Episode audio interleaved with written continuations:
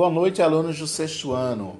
Nossa aula de ciências de hoje, vamos poder falar um pouco sobre a diferença, as características, a organização e também as estruturas das células de um animal e de um vegetal.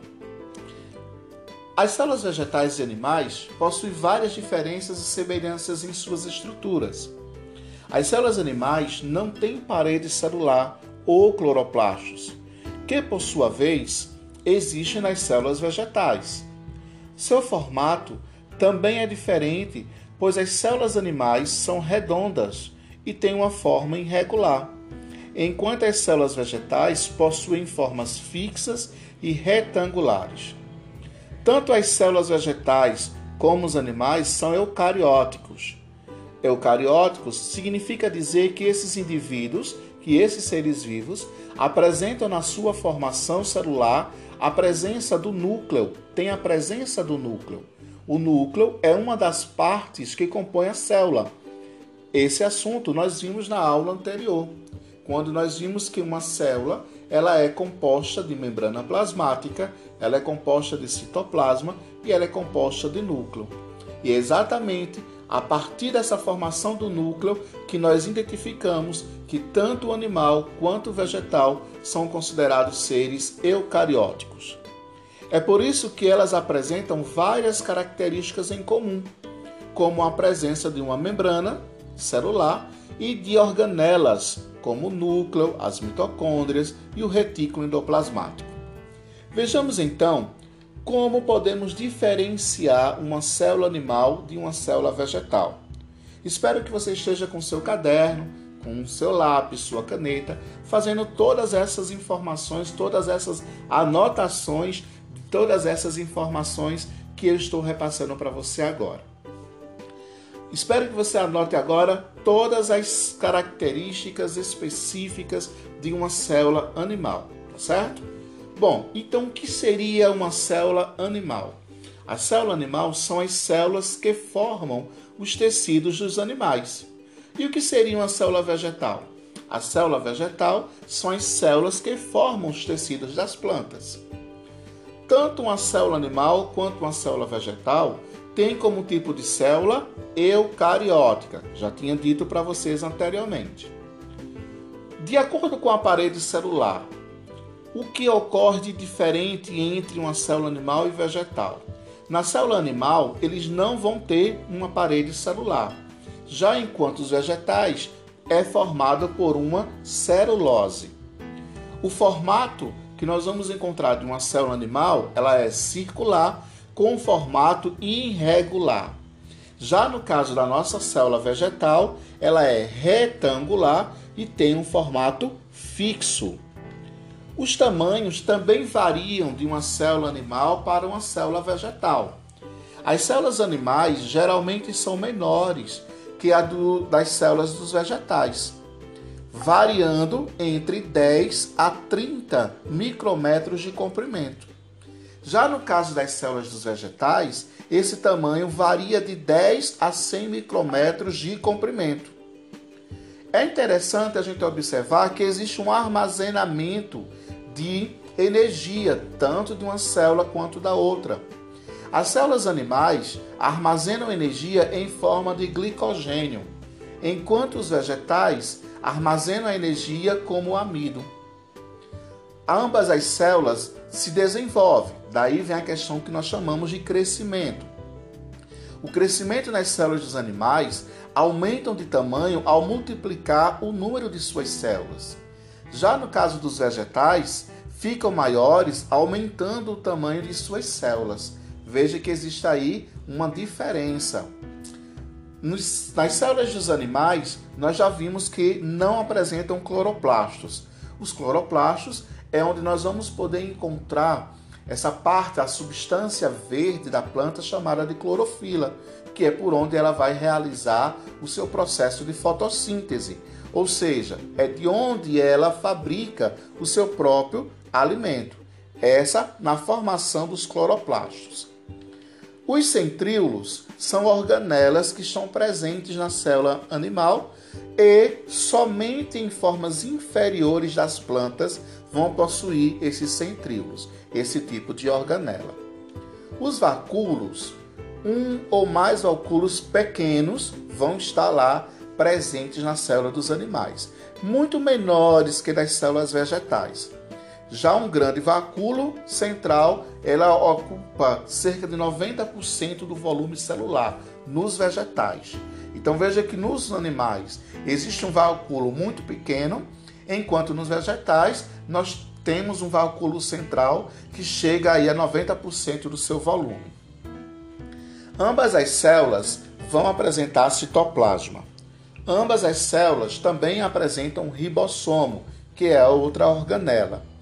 Também ambas apresentam a organela mitocôndrias, responsáveis pela respiração. Vamos encontrar os plastos, como nós já vimos anteriormente, os cloroplastos, né? Então é específico dos vegetais. Então os plastos não tem na célula animal, tem só na célula vegetal. Vamos encontrar que ambas as células vão apresentar o retículo endoplasmático. Também em ambas as células nós vamos encontrar o complexo de Golgi. E em ambas as células também nós encontramos a membrana plasmática. Um, um dado importante, né, uma organela muito importante contida no citoplasma é os lisossomos. Nos, nas células dos animais, os lisossomos ocorrem no citoplasma, enquanto nas plantas raramente, né, vai se apresentar essa organela. Então, nós vamos encontrar alguns vegetais que não vai ter a presença dos lisossomos. Raramente eles aparecem. Bom, como é uma estrutura de uma célula vegetal e uma estrutura de uma célula animal? Todas as células eucarióticas, elas possuem a membrana plasmática que tem como função a separação do meio intracelular e extracelular ou seja, do meio interno com o meio externo da célula. Porém, as células vegetais também possuem uma parede celular que a reveste externamente. Essa parede é formada principalmente por celulose e garante mais resistência a essa célula, além de dar a sua forma retangular. Nós falamos muito na questão das organelas, essas organelas que são diferentes né, entre os vegetais e os animais, que é importante para que uma célula se desenvolva. Como nós já vimos, os lisossomos, eles estão presentes apenas nas células dos animais. Os centríolos está presente na maioria das células dos animais e nos vegetais são encontrados em apenas alguns grupos, como as briófitas e as pteridófitas. Os plastos são presentes nas células dos vegetais. Existem os, os cromoplastos, os leucoplastos e os cloroplastos. E nós vamos também encontrar a glioxoma, que são presentes né, apenas nas células dos vegetais. Algumas organelas que são comuns né, em ambas as células são essas: ribossomos, retículo endoplasmático, complexo de Golgi as mitocôndrias, a membrana plasmática e o citoplasma. Essas são as organelas presentes em ambas as células. Então, tanto os animais quanto os vegetais vão ter esse tipo de organelas, tá? Bom, a pergunta que eu tenho para vocês é o seguinte: como uma célula vegetal e uma célula animal produzem energia? Eu falei para vocês anteriormente dois fatores importantes que são associados para que essas células venham então se desenvolver. As plantas são autótrafas, elas produzem energia a partir da luz solar por meio de um processo de fotossíntese, utilizando organela celular que nós já vimos que é chamado de cloroplastos. As células animais não possuem cloroplastos e elas produzem energia a partir da glicose. Processo esse que é chamado, né, é, associado como a respiração celular. A respiração celular das células dos animais ocorre nas mitocôndrias, que são análogas aos cloroplastos. e também desempenham a função de produzir energia. Essas são algumas das características, são algumas das importâncias né, que são descritas para a gente poder diferenciar uma célula animal de uma célula vegetal. Bom, vamos para a nossa revisão, tá? Então, falamos hoje sobre as características e diferenças que existem na composição de uma célula animal e de uma célula vegetal. Então, recapitulando para nossa revisão, vamos lá. A célula animal e vegetal são que? Eucariotes, ou seja, pertence ao tipo de célula mais complexa que constitui a maior parte dos seres vivos. Lembre-se, a célula eucariótica é aquela que possui um núcleo individualizado, delimitado por uma membrana celular. Apesar dessas semelhanças, as células animais e vegetais apresentam diferenças quanto à sua estrutura, quanto ao seu formato e quanto aos seus componentes. Vimos que existem várias formas de poder diferenciar uma célula animal de uma célula vegetal. Dentro da estrutura e forma, nós vimos que a célula animal e vegetal apresentam um formato diferenciado. Enquanto a célula animal possui um formato irregular, a nossa célula vegetal apresenta uma forma fixa. Vimos que as células dos animais podem se apresentar com cílios e flagelos, enquanto isso não vai ocorrer nas nossas células vegetais. Vimos que a parede celular é uma estrutura exclusiva das células dos vegetais ela corresponde ao envoltório externo, a membrana plasmática, formando então aí o que nós chamamos de celulose. Então é importante a gente poder descrever essa diferença. Quanto às organelas, né? Lembrando que uma organela celular são estruturas que realizam as funções essenciais para o funcionamento das células.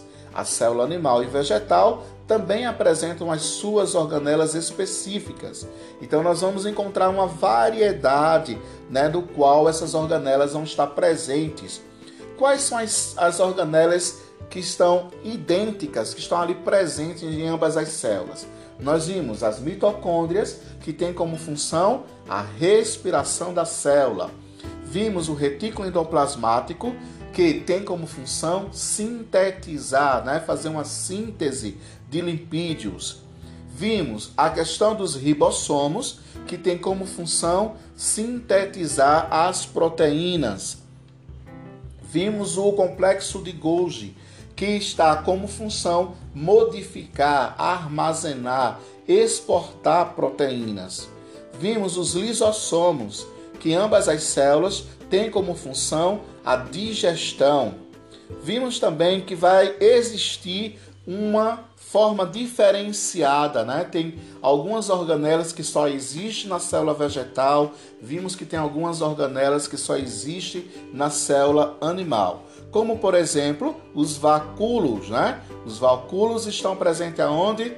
Estão presentes na célula vegetal, enquanto estão ausentes na célula animal. Lembrando que pode aparecer bem pequenos, né? É praticamente inexistente, tá? Os plastos, os plastos são exclusivos de quem?